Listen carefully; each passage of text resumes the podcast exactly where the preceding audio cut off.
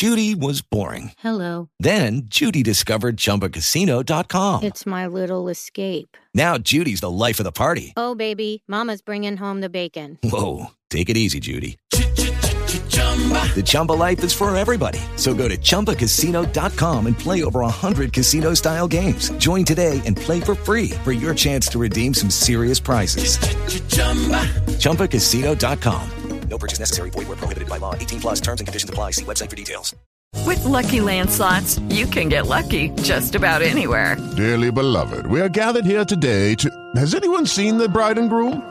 Sorry, sorry, we're here. We were getting lucky in the limo and we lost track of time. No, Lucky Land Casino, with cash prizes that add up quicker than a guest registry. In that case, I pronounce you lucky.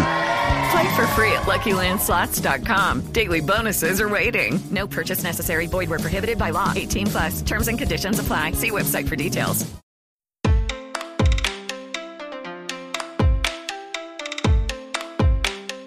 É muito provável que você já tenha feito algum tipo de acordo com alguém, né? Seja um contrato de aluguel, trabalho, compra ou venda.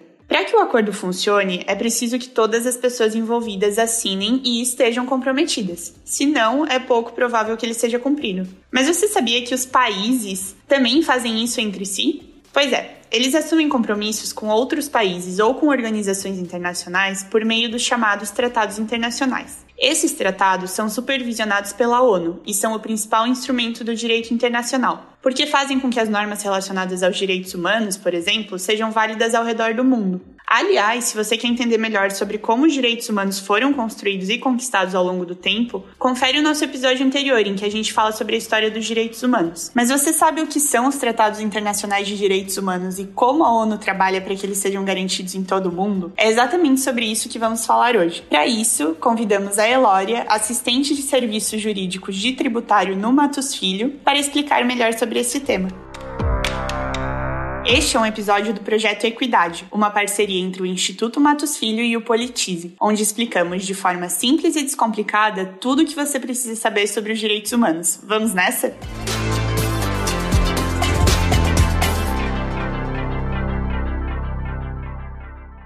Olá, Elória, seja bem-vinda. Muito obrigada pela sua participação e se sinta bem à vontade para responder as nossas perguntas. Ai, muito obrigada. Eu que agradeço pelo convite. Tô, é sempre muito bom falar sobre, sobre esse assunto. Então eu queria começar te perguntando o básico, assim. O que, que é o Sistema Internacional de Proteção dos Direitos Humanos? O Sistema Internacional de Proteção dos Direitos Humanos, como o próprio nome já diz, ele é um sistema. Então ele vai ser composto por um conjunto de normas, de instrumentos, de procedimentos e também de organizações de caráter internacional que são voltados à proteção e à promoção dos direitos humanos em todo o mundo. O sistema de proteção uh, dos direitos humanos ele surgiu ali em meados do século XX com a criação da ONU em 1945 e foi ainda mais sedimentado quando houve a promulgação, né, a publicação da Declaração Universal dos Direitos Humanos em 1948. Essa Declaração Universal veio a trazer aquilo que seria a base para todo esse sistema de proteção dos direitos humanos, que é aquela noção do caráter universal dos direitos e da dignidade das pessoas. Ou seja, independentemente da sua origem, independentemente da, da sua raça, da sua idade, da sua orientação sexual. Só por você ser um ser humano, você tem alguns direitos que precisam ser respeitados, alguns direitos mínimos. São direitos que não são dados para você, são direitos que nascem com você. Então, isso é a base daquele que é o Sistema Internacional de Proteção dos Direitos Humanos, o reconhecimento desse, do caráter universal dessa noção, né, de valorização da pessoa como ser humano. Esse Sistema de Proteção Internacional de Direitos Humanos, como eu falei, ele surgiu com a ONU, então ela é meio que a organização que em caráter mundial vai encabeçar todo esse sistema. E ele é basicamente, se eu puder resumir de uma forma mais simples para ser compreensível, ele é basicamente composto de dois de duas bases. De um lado a gente tem as normas, que são aquelas regras que vão trazer então o que, que se pode, o que, que não se pode fazer, como que esses direitos têm que ser respeitados. E de outro lado, a gente tem os órgãos, as instituições, as organizações internacionais que vão ajudar a elaborar essas normas, a elaborar essas regras e ajudar a implementar essas regras na prática. É, como é um sistema que ele é internacional, para que ele seja, para que ele consiga atuar de modo a fazer com que esses direitos sejam, sabe, efetivados ao máximo, ele trabalha meio que em duas esferas. Então, a gente tem as normas, a gente tem os órgãos e a gente tem órgãos que atuam em duas esferas. Uma esfera global, que seria a própria ONU, e uma esfera regional, que seriam então organizações que atuam meio que em cada continente, digamos assim. Por exemplo, o Brasil, ele faz parte não só da ONU, como também da OEA, que é a Organização dos Estados Americanos. Então são duas entidades, uma em caráter global, que é a ONU, e uma em caráter regional, que é a OEA, que vão trabalhar conjuntamente, quer dizer, a atuação delas é em conjunto, elas se complementam, elas coexistem, então elas ajudam uma outra a fazer com que os direitos eles sejam salvaguardados, os direitos humanos das pessoas. Talvez para deixar um pouco claro assim, vamos pensar em um exemplo levando em consideração o Brasil. A gente sabe que o Brasil, ele, Brasil tem, é um país que tem várias normas. A gente tem regras, a gente tem leis que precisam ser obedecidas. Existem leis tanto a nível nacional, por exemplo, a Constituição, como leis aqui uh, em cada município, por exemplo, aqui no estado de São Paulo, aqui na cidade de São Paulo. A gente tem leis específicas. Todas elas se complementam. Todas elas auxiliam uma outra para que uma regra específica seja cumprida. E a gente tem também órgãos, tribunais, a gente tem a prefeitura, vários outros órgãos do estado que ajudam com que essas normas sejam cumpridas. É basicamente a mesma coisa se a gente pensar no sistema internacional de proteção dos direitos humanos. A diferença é que é um sistema internacional, então ele vai englobar todo mundo, é bem mais complexo. E uma outra diferença é que ele tem um tema específico, um nicho específico, que é a proteção dos direitos humanos. Mas é um paralelo que dá para a gente entender um pouco melhor que como funciona esse sistema. Legal, e até você falou que para esse sistema internacional conseguir de fato ser efetivo no mundo todo, ele é dividido em alguns órgãos regionais, certo? Isso. Esses órgãos, eles que são os responsáveis pelos tratados internacionais de direitos humanos? Boa pergunta. Então a gente tem, por exemplo, a ONU e esses órgãos que são regionais. Eles, esses órgãos, eles podem auxiliar na elaboração dos tratados internacionais. Então eles podem propor, eles podem, por exemplo, ter grupos de trabalho dentro da sua organização que buscam elaborar normas para temas específicos, que são os tratados internacionais. Como eu estava falando, esses órgãos internacionais, tanto os regionais quanto a ONU, que é em caráter global, eles podem se auxiliar na elaboração desses tratados e propor eles aos estados, aos países que fazem parte dessas organizações. Como a gente sabe, a ONU ela atualmente é composta por pouco mais de 190 países. Nem todos os países do globo fazem parte da ONU. Então, normalmente, quando a ONU, por exemplo, pensa em fazer algum tratado que busque proteger os direitos das mulheres, por exemplo, ela vai elaborar esse tratado e ela vai propor para os estados que fazem parte da ONU, né, os países que fazem parte da ONU, para que eles possam adotar as disposições daquele tratado. Muitas vezes também uma iniciativa pode partir de um país específico e não necessariamente da ONU. Mas em geral, é, são essas organizações internacionais que dão o primeiro passo para que um tratado ele possa ser trazido à vida, digamos assim. Mas então esses tratados eles são realmente uma forma mais regionalizada de conseguir cumprir com tudo que o sistema internacional prega, né? Sim, perfeito. É, a gente percebe isso, é, fica um pouco mais fácil perceber, porque a gente sabe que existem algumas particularidades de cada região do globo. Então, existem necessidades que precisam ser atendidas de maneira diferente em cada região. A gente tem necessidades que são diferentes aqui na América, necessidades que são diferentes na África ou na Europa. Então, a gente, é a mesma coisa a gente consegue pensar quando a gente compara com as necessidades que existem aqui em São Paulo e as necessidades que existem em outro estado do Nordeste, como o Ceará, como a Bahia, ou em outro estado do Norte. Cada estado desse tem uma necessidade diferente. E existem normas específicas em cada estado desse que busca alcançar aquela que é a norma principal, digamos assim, que é a proteção dos direitos humanos. Todas elas trabalham em conjunto para isso. Então, é, basicamente fica mais fácil quando essas organizações conseguem ver um pouco mais de perto quais são as necessidades de uma região para propor soluções por meio de tratados, por meio de normas internacionais que venham ajudar a alcançar esses objetivos de maneira mais fácil e mais eficaz também. E até eu queria entender um pouco melhor qual o contexto em que nasceu a necessidade para o surgimento desse sistema e dos tratados internacionais. Perfeito. Como eu falei, o Sistema Internacional de Proteção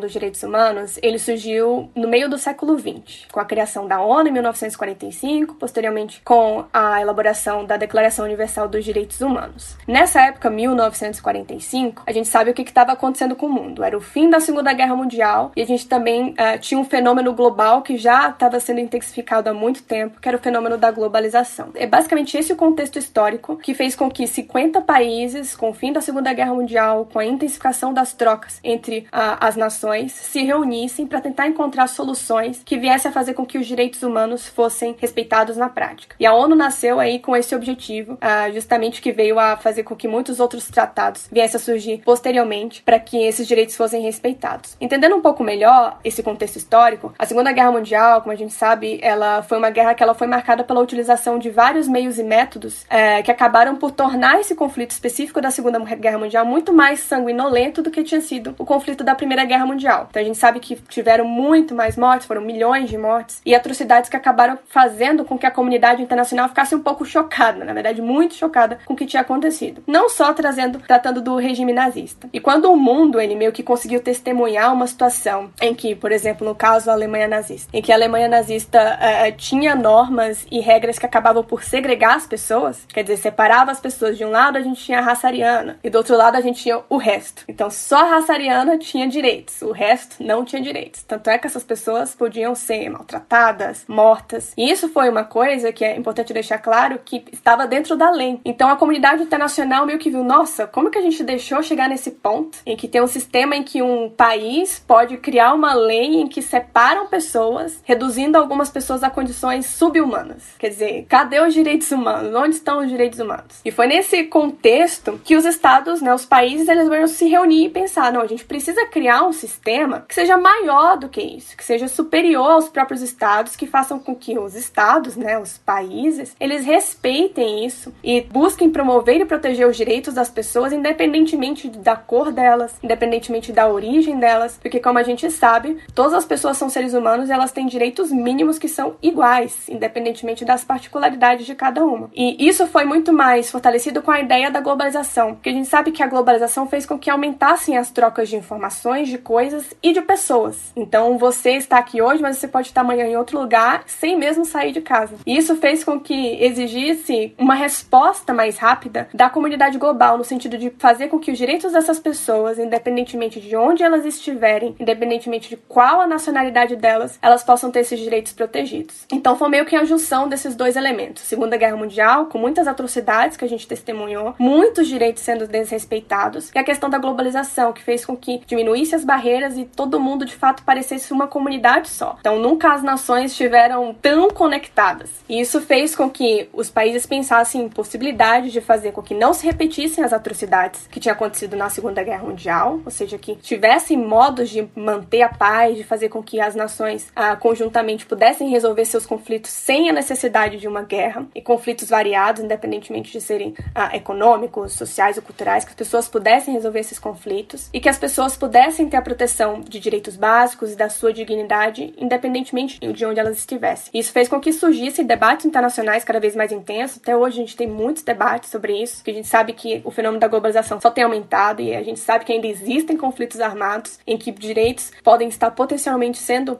é, desrespeitados. Então, todo esse contexto tem aumentado os debates internacionais e tem feito com que novos tratados, cada vez mais tratados surjam para que essas questões elas possam ser tratadas e possam ser feitos de modo que os estados, eles, os países, eles sintam a obrigação de cumpri-las. Então, não só os países, não só os líderes de cada país, mas as pessoas individualmente também. E daí, dentro disso, eu queria saber o que é que cabe e o que não cabe à ONU em relação à implementação desses tratados internacionais até onde ela pode ir, até onde ela não pode ir. Como eu falei quando a gente acabou discutindo um pouco antes, né? A ONU é uma organização internacional, é a organização que é a cabeça desse sistema de proteção internacional dos direitos humanos, e ela tem, dentre vários objetivos, é, promover e estimular o respeito aos direitos humanos e às liberdades individuais. Como a gente acabou discutindo, a ONU ela pode propor ideias para os tratados. E depois que ela propõe as ideias para os tratados e muitas vezes participa na elaboração desses tratados, o que que acontece, né? O que que, que vai ser depois? A ONU ela tem uma, ela pode atuar também para tentar ajudar na implementação desses tratados. É, os tratados internacionais, eu, eu acabei não falando muito ah, sobre eles, mas os tratados eles são meio que acordos que são firmados entre os países, muitas vezes com a intermediação de alguma organização internacional, seja regional, seja global. E nesse caso, quando os, os países eles assinam e publicam esses tratados e transformam esses tratados em lei internamente dentro de cada, de cada nação, entre, dentro de seu território, eles assumem uma obrigação de implementar os dispositivos que estão nesses tratados. Quando a gente fala de tratados de direitos humanos, eles assumem a obrigação de fazer com que esses direitos sejam respeitados na prática. Mas a gente sabe que não é porque um documento foi assinado, não é porque um documento foi escrito, que as disposições dele, que as coisas que estão lá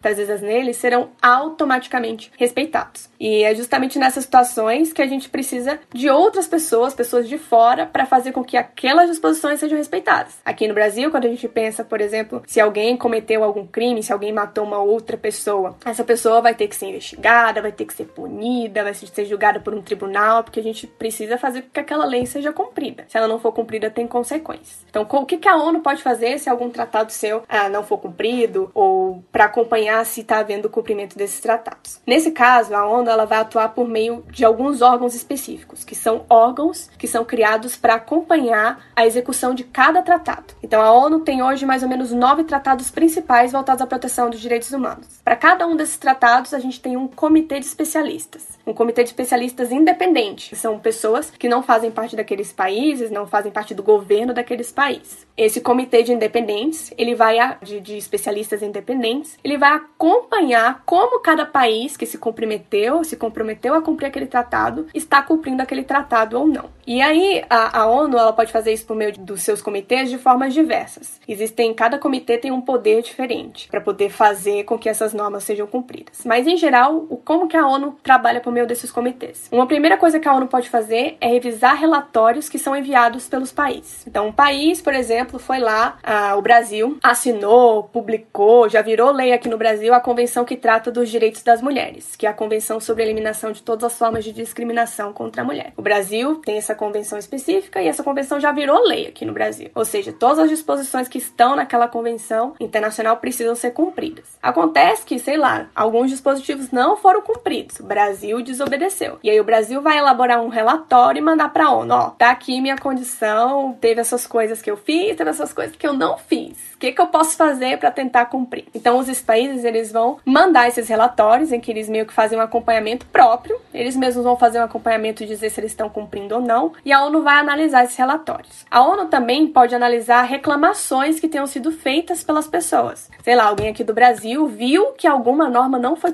cumprida por algum governador, alguma norma de uma convenção internacional. Essa pessoa pode ir lá e mandar para a ONU, ó, ONU, não está sendo cumprido. Eu sugiro que você dê uma olhada nisso aqui. E a ONU vai lá, dá uma olhada para ver se está sendo cumprido mesmo ou não. Em algumas situações específicas, esses comitês eles têm poderes até para fazer investigações, para exigir que os estados passem informações. Não são todos, são só alguns é, que têm esses poderes para realizar essas investigações, para pedir que os países façam meio que falem por si o que, que eles, qual é o posicionamento deles frente a essa situação, essa reclamação que chegou, com o que, que vocês acham. Então, existem situações em que os comitês eles podem exigir realizar investigações, exigir informações. Em todos esses casos, porém, uh, o que, que acontece se a ONU, por exemplo, detectar que de fato teve o descumprimento de uma norma aí?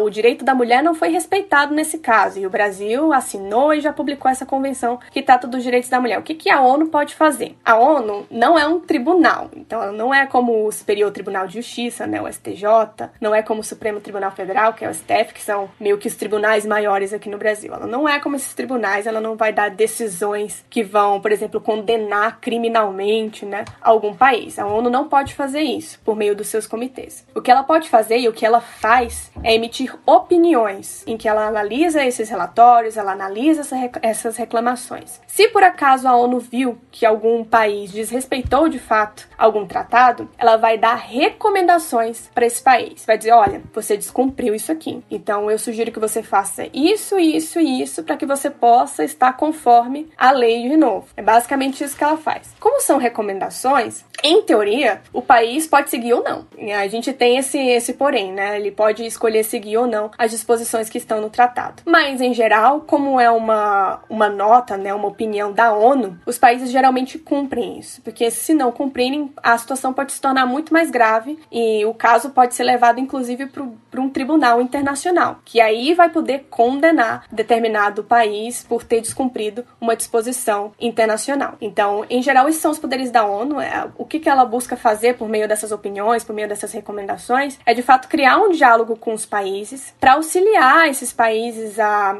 a implementarem da melhor maneira possível os tratados que eles se comprometeram a cumprir. Então, eles não são órgãos judiciais, não são tribunais, e eles basicamente trabalham para monitorar a implementação desses tratados tratados. Mas é, é inevitável reconhecer que existe sim uma força muito grande numa opinião da ONU sobre a atuação de algum Estado, né? Ninguém vai querer não seguir uma recomendação. É, eu queria saber se tem algum exemplo real, assim, prático que tenha acontecido, pode ser no Brasil ou em outro país, em que esses comitês tiveram uma força muito grande no caso, que realmente teve diferença, acabou sendo uma situação conhecida, assim, no público? Ah, tem um caso que é bem emblemático, assim, pra gente que trabalha com direito internacional, que é um caso envolvendo a Convenção contra a Tortura. A Convenção contra a Tortura é de 1984 e essa convenção ela foi assinada e internalizada, né, trazido, transformado em direito, em norma, em lei por muitos países. E um caso específico aconteceu em 2012, quando o México, que é um dos países que assinou essa convenção, né, que ratificou essa convenção, que transformou essa convenção em lei, mandou um relatório para a ONU sobre o cumprimento dessa convenção, e o comitê constatou no caso, no caso específico que o Estado do México, né, que o México estava violando direitos humanos no que se diz respeito à condição dos presos, né, o sistema penitenciário lá no México. Foi constatado que haveria situações de tortura dos presos. Isso foi em 2012. Na ocasião, a, a ONU ela exigiu que o México tomasse providências, várias providências, dentre elas, uma das providências que foi exigida foi que houvesse reparação às vítimas de tortura, né, os presos que estavam sendo submetidos a condições subhumanas. E o que, que aconteceu, né? O México, desde então, tem trabalhado muito para reestruturar o sistema carcerário deles, mas é, é uma situação bastante complicada, porque não é algo que pode ser mudado do dia para a noite. Então, é uma situação que o México tem tentado se adaptar, ele tem tentado seguir as recomendações da ONU desde 2012. Acho que o último relatório que foi trazido da ONU sobre o caso foi em 2015, ainda constatando que nem todas as recomendações tinham sido cumpridas e que, para o bem do médico, para o bem das, dos próprios cidadãos, que isso deveria ser cumprido. Acredito que essa decisão foi muito importante porque trouxe, tornou um pouco mais claro que as convenções e os tratados internacionais elas precisam ser cumpridas, que elas estão sendo monitoradas e se algum país não está cumprindo isso, ser, eles serão cobrados por isso, serão exigidas providências que não, sabe, esse tipo de tratamento não pode ser ignorado. Acho que esse é, um, esse é um caso bastante emblemático porque é uma situação que a gente também vê no Brasil. Acredito que é, esse caso não foi levado ainda para a ONU, no, no, que se diz respeito especificamente à situação do Brasil, mas esse tema já foi explorado, pelo menos academicamente, diversas vezes, né? Então a gente só tem esperado para que a situação melhore, porque o Brasil também faz parte dessa convenção contra a tortura. Então a gente também se submeteu a essas disposições. Então, em teoria, a gente também tem que cumprir. Então tá, Elória, muito obrigada pela tua conversa aqui com a gente hoje. Com certeza ficou bem mais claro para mim, tenho certeza que para todo mundo que tá ouvindo, o que são os tratados, o que são os comitês, é, o que é o Sistema Internacional de Direitos Humanos. Muito obrigada pela explicação super simples, didática e legal que a gente teve aqui. Eu que agradeço. Muito obrigada a vocês também, gente. Acho que deu para perceber que foi graças à construção do Sistema Internacional de Proteção dos Direitos Humanos por meio da ONU que hoje temos princípios como da dignidade da pessoa humana garantidos, né? Isso não seria possível sem os tratados internacionais. Os países que firmam seus compromissos e que são membros da ONU devem se esforçar para cumprir as suas obrigações e contribuir para a construção de uma sociedade mundial menos desigual e mais justa, pois é com o cumprimento das normas que nós, cidadãos, conseguimos sentir a implementação desses direitos. Até porque nós vivemos sob a legislação do país onde estamos. A propósito, você já parou para pensar sobre como os direitos humanos são implementados aqui no Brasil? É sobre isso que vamos falar no próximo podcast aqui no Equidade. Então fique ligado na próxima semana.